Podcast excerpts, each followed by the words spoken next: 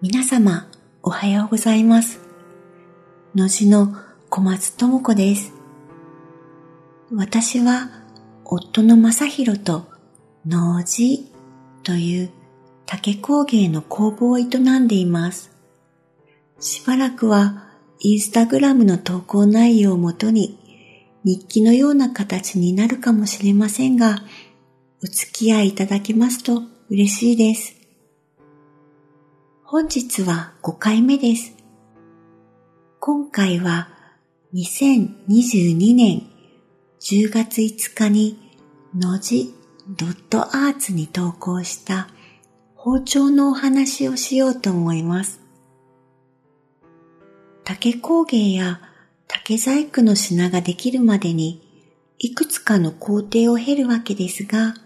そこで使う中心的な道具が刃物です。刃物といってもいろいろな種類があって、作る品や工程によって使い分けています。一番長く使う道具が竹割り包丁です。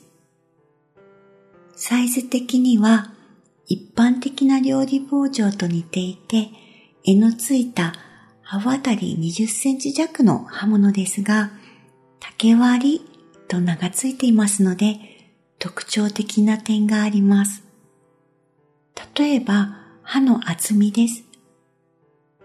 丸い竹を割るために、竹に切り込みを入れるので、刃が厚い方が入れやすく、鍛冶屋さんや職人の好みによっても変わりますが、だいたい5ミリ程度、刃の峰の部分、切れる方とは反対の部分に厚みがあります。そして私たちが習った別府竹細工の包丁に特徴的なのは、銅金、体の胴体の銅に金メダルの金と書きます。これがついていることです。涙型の金属で刃と柄の間にあります。竹の作業は竹を割る、厚みを薄くするという作業の繰り返しから始まるのですが、この厚みを薄くする作業において、別府では包丁の刃を使わずに銅金で竹をついていく方法を習います。つきはぎというのですが、この方法が代表的な技術の一つにもなっています。のじラジオのサイトの第5回目のページに動画根付きの包丁を載せていますので、気になる場合はご参照ください。ちなみに載せている包丁は、のじで使っている道具とは違う品になります。竹の剥ぎ方には他にもいくつかあるのですが、それは別の機会にお話しできたらと思います。今回、夫が絵を付け直したのは、銅金がついていない包丁になります。竹をついて剥がすのではなく、